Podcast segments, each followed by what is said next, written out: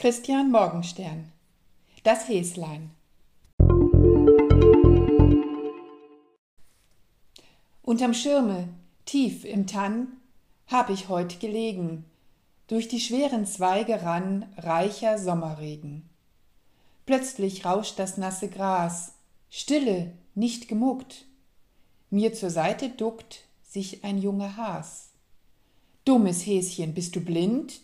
Hat dein Näschen keinen Wind? Doch das Häschen, unbewegt, nutzt, was ihm beschieden, Ohren weit zurückgelegt, Miene, schlau zufrieden.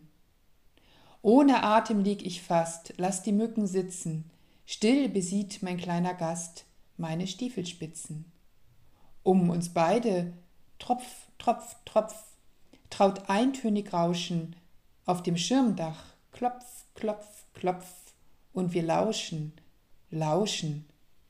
Wunderwürzig kommt der Duft durch den Wald geflogen, Häschen schnuppert in die Luft, fühlt sich fortgezogen, schiebt gemächlich seitwärts, macht Männchen aller Ecken, herzlich hab ich aufgelacht, ei, der wilde Schrecken,